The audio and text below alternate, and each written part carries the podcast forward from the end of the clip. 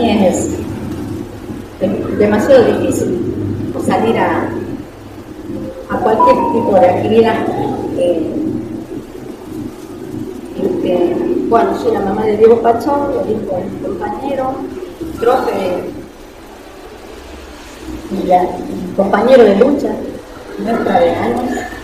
Eh, primero agradecerle a él que nos invitó, como la directora de acá también que nos dio el espacio para poder manifestarnos.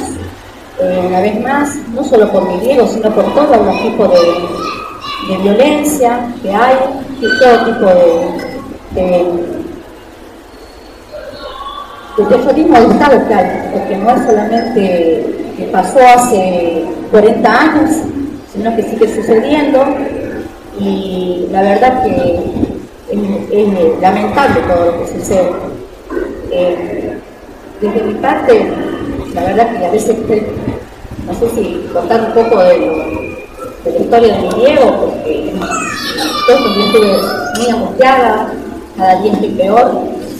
Eh, nos tocó estos últimos días tener la, hace dos días la mala noticia de que la Corte de Justicia no hizo lugar el pedido que, venimos esperando hace ocho, ocho meses.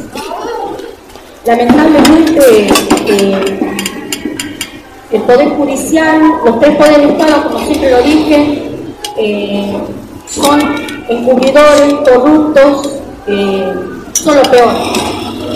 Son lo peor y todo lo que pasa en nuestra Catamarca y en nuestro país tiene que ver con ellos son los únicos responsables de todo lo que sucede. Las muertes en comisaría, las muertes de violencia institucional, son los únicos responsables, eh, son los, gobernantes, los tres poderes, en definitiva. Una lucha de 11 años y 7 meses que logramos a los 10 años y medio, más de los 10 años y medio, conseguir que, que fuera elevado a juicio, eh, con un sinnúmero de cosas en medio, eh, porque la verdad que esto es demasiado difícil, demasiado difícil.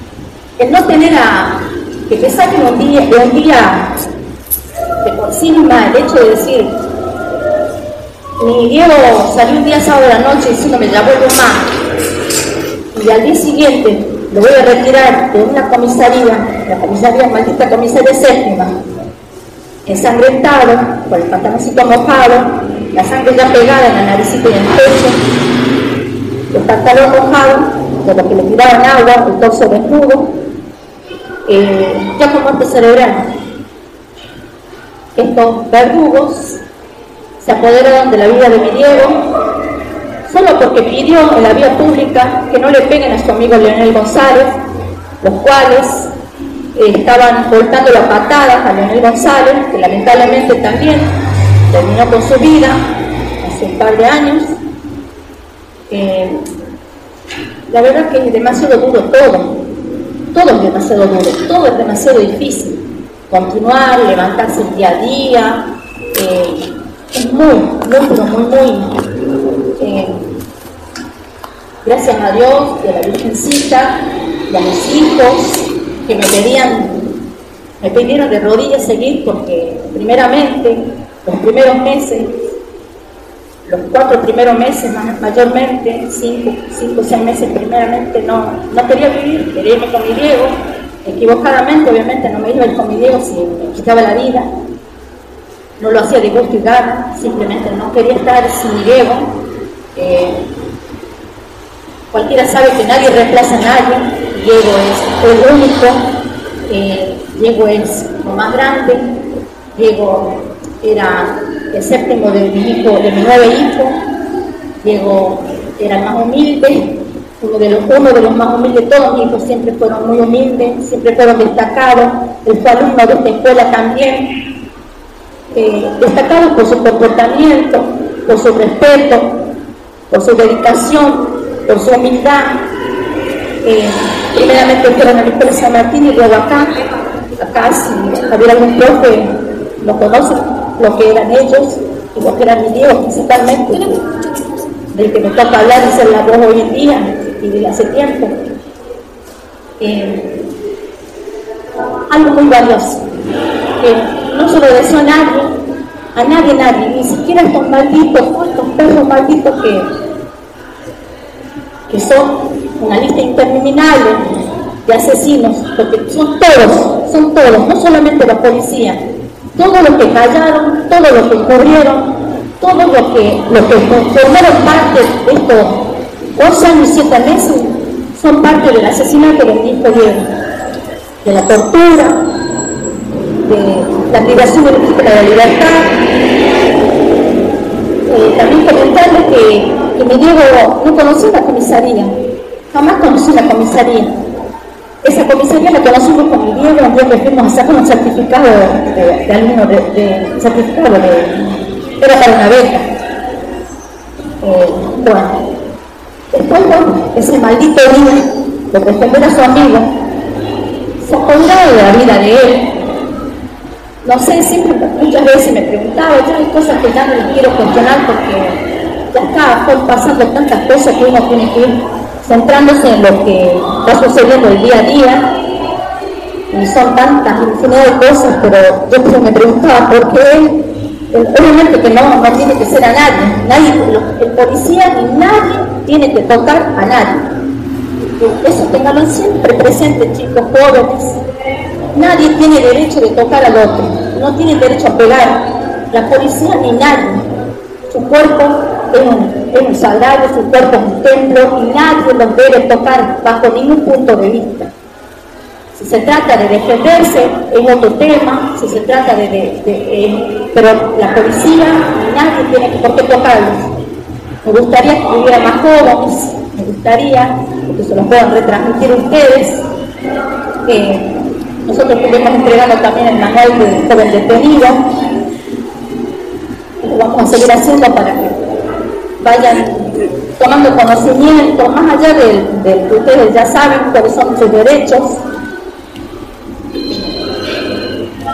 eh, que lo tengan presente, que lo vean, que lo tengan presente para, para defenderse, ¿no? porque lamentablemente la policía hoy en día y desde hace años, desde, no sé, qué sé yo, la dictadura continúa, no fue hace un par de años, hace 40 años, hace décadas, hace cuatro décadas. Sigue la dictadura, se sigue, se sigue torturando, se sigue reprimiendo, se siguen haciendo dueños de la vida del joven. Nos tocó visitar a Luisito, a mi hija, a, a Guillo, bueno, visitar hogares, lugares donde viven, chicos donde los, reciben, los chicos en situación de calle. Lamentablemente, esta policía sigue siendo tan, pero tan asesina, tan malvada. Yo a veces, los chicos contaban cosas espeluznantes, que los agarraban, los pateaban, los humillaban, los llevaban al dique, les metían la cabeza bajo el agua, los sacaban de nuevo, los volvían a golpear, les, volvían la cabeza con bolsas no sé, yo la verdad que salí desgarrada de ahí, entonces yo digo, no, hay cosas que no las puedo escuchar ya, porque cada joven, cada persona que pasa, le pasan estas cosas, es mi Diego, para mí es mi Diego, ¿entiendes? Acá tenemos al joven también al, papá de Sebastián Centeno, que puede su testimonio también, que hace unos meses, dos meses atrás aproximadamente, eh, lo golpeó la policía a su hijo, haciéndose dueña de la vida de, de la vida de este joven, a lo cual el desesperado me llamó, me pidió nombres de, abogado, bueno, ya era un horario que no se conseguía, digamos, 11 de la noche, hice lo que más pude, Anita Raduzque me, me, dio un poco, lo llamé a la torrente de, de Derechos Humanos, el director de Derechos Humanos, que, dicho sea de paso, el derecho humano es solamente una, figura, no, no, no ayudan a nadie, no acompañan a nadie. Eh, este, Hernán Velar de Vaca es un adorno, porque cuando nos reprimieron en el 2015, a pesar estaba Hernán Castrero, pero él, él estaba justo ese día, él estaba mirando la esquina donde nosotros nos manifestábamos siempre pacíficamente, él observaba cómo nos maltrataban, observaba. Son tantísimas cosas. Ya a veces, como voy quiero juntar todo, me olvido lo que tengo, lamentablemente se dejan defecto. Eh, volviendo al, al, compañero Sebastián Centeno, eh, ya le, le arrebataron mi hijo. Eh, involucraba a la policía, involucraba un poco de todo, más allá de lo que hicieran, yo digo siempre, así sea que hayan cometido un grave delito, no tienen derecho ellos. Eh, lo llamé al día siguiente a Hernán Velarde de Baja, le, le, le, pedí que fuera a la comisaría y le tuve que decir de esa manera, porque yo no tolero, yo no, yo antes fui muy, ¿cómo le puedo decir? Procuré ser muy muy respetuosa, prudente, se me terminó hace tiempo, se me terminó esa paciencia, se me terminó hace mucho tiempo. Eh, le di como una orden, le, dijo, le dije necesito que vaya a la comisaría quinta porque golpearon a un chico. Le di la orden, porque yo a este tipo ya lo tengo enojo hace tiempo y como tengo enojo a muchos, a muchos, muchos, muchos. Fue, gracias a Dios fue, dice, ya voy, lo llamé a Seba para saber si se había ido, había ido ciertamente, lo dejaron pasar porque a, a Seba no lo dejaron pasar, él escuchó los gritos del chico que lo, estaban golpeando en la comisaría quinta. Eh, este, Hernán Velardes dice que entró, lo vio golpeado, que lo iban a trasladar a otra comisaría, porque si no lo iban a volver a golpear. No lo hizo, en el momento no lo hizo, lo volvieron a golpear en hora de la cinta, volví a llamar, porque desesperado el papá obviamente, son momentos desesperantes, lamentablemente que nos pasan, no sabemos qué hacer, y yo la verdad que yo ya la impotencia que siento por todo lo que sucede con los jóvenes, los niños, con todo en general, ya me supera. No es solo mi Diego, acá es en todo, es en todo, y si no luchamos entre todos por todo, por nosotros mismos, por los, jóvenes, por los niños, por las generaciones futuras, lamentablemente nos vamos al carajo, perdonando la expresión. Eh, por eso siempre digo, luchemos unidos, en la medida de las posibilidades, luchemos unidos, nos animemos, no nos quedemos callados, los derechos humanos, eh, el derecho a la vida en primer lugar, el derecho a la vida, ese don tan precioso que Dios nos regaló, que Dios nos obsequió, Lamentablemente, se me vienen tantas cosas en la cabeza, pero bueno, mi luego no está, está mi corazón obviamente, está cada jovencito, está la morochito, mi que vi la semana pasada, para ser fuerte, me lo prestaron, lo busco por todos lados, en la canción, en todos lados lo busco y llego. Yo sé que él está arriba con Diosito, pero yo lo sigo buscando, porque el tiempo lo seguí esperando, a pesar de, que yo lo vi un cajón, a pesar que yo le di la cabeza abierta, a pesar de tanto, pero tanto, yo seguí esperándolo. Las cosas de no las quería dar, no las quería tocar. Sin embargo, con el tiempo mi tía, personas que me acompañaron, que mamá que está muy enfermita, que dejara esa cosa, que la diera, empecé a dar, quedó la remerita de boca con la que siempre andaba él.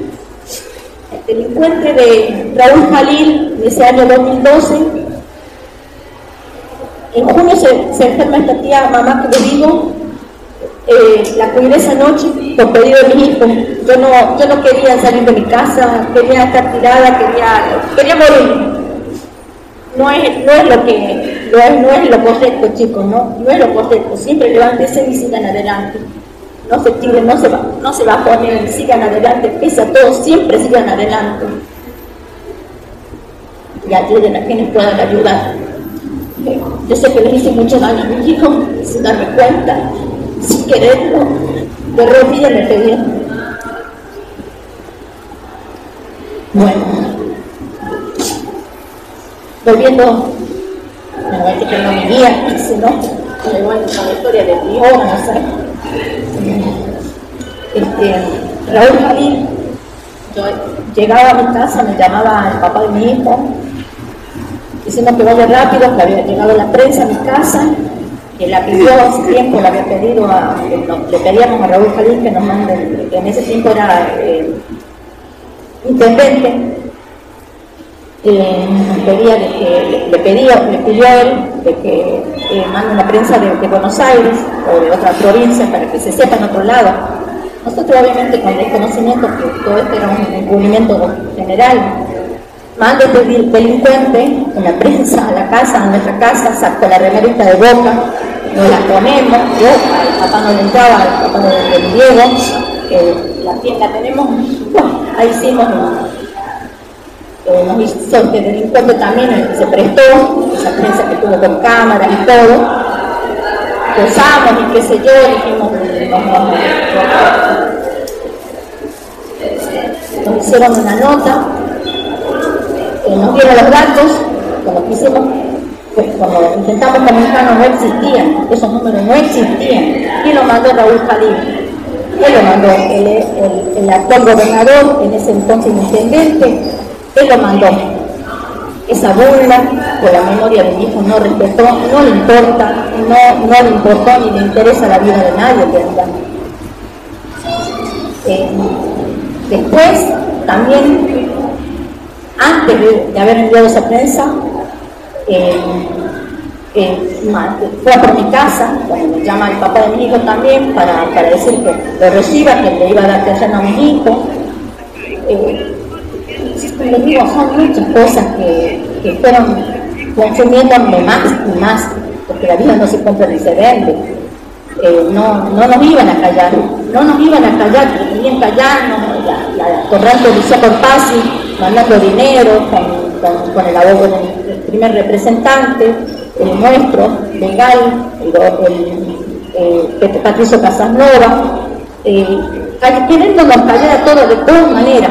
Ernesto Castrelo me seguía por la calle Sarmiento con su bebé, lo dejó en la media calzada, su bebé dentro del auto, para entregarme plata que, mandaba, que mandaba Lucía por paz.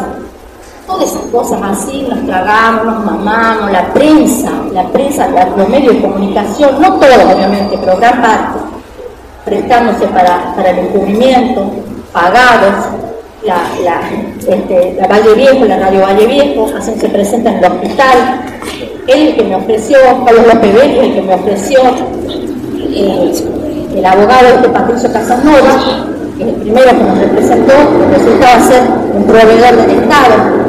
Obviamente que no nos iba a ayudar si, estaba de la mano de CIE, de todos los delincuentes más. Eh, eh, radio acá, y radio todos, cuando yo quise expresar que yo me ahogaba en la plaza, cuando yo quería expresar, me, expresaba, porque decía, ¿qué es lo que va a decir señora? todo me limitaba, todo me condicionaba. La, la radio acá, en ese tiempo también la, de, si sería el mismo dueño del actual.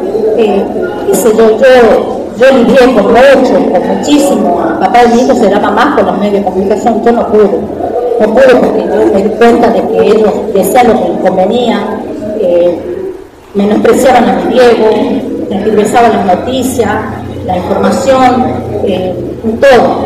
Entonces, bueno, son muchas cosas juntas.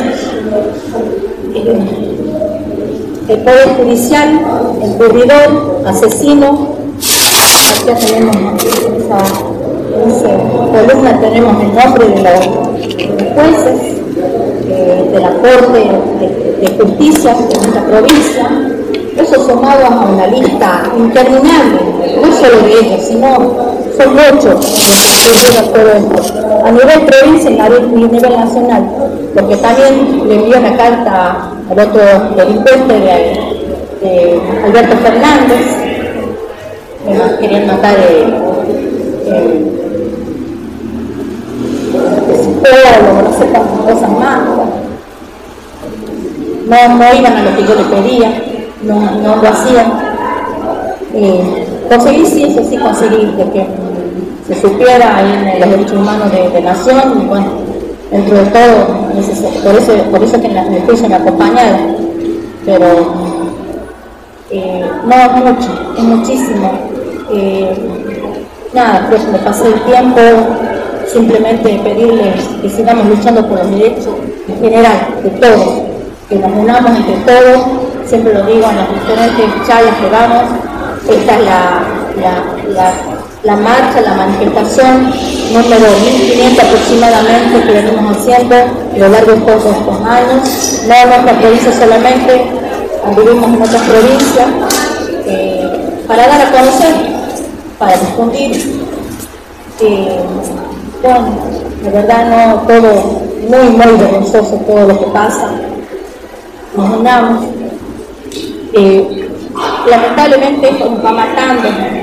Yo digo, no torturaron solamente a mi Diego, no mataron, van matando a toda la familia. Conocí muchas familias, muchas familias en otras provincias.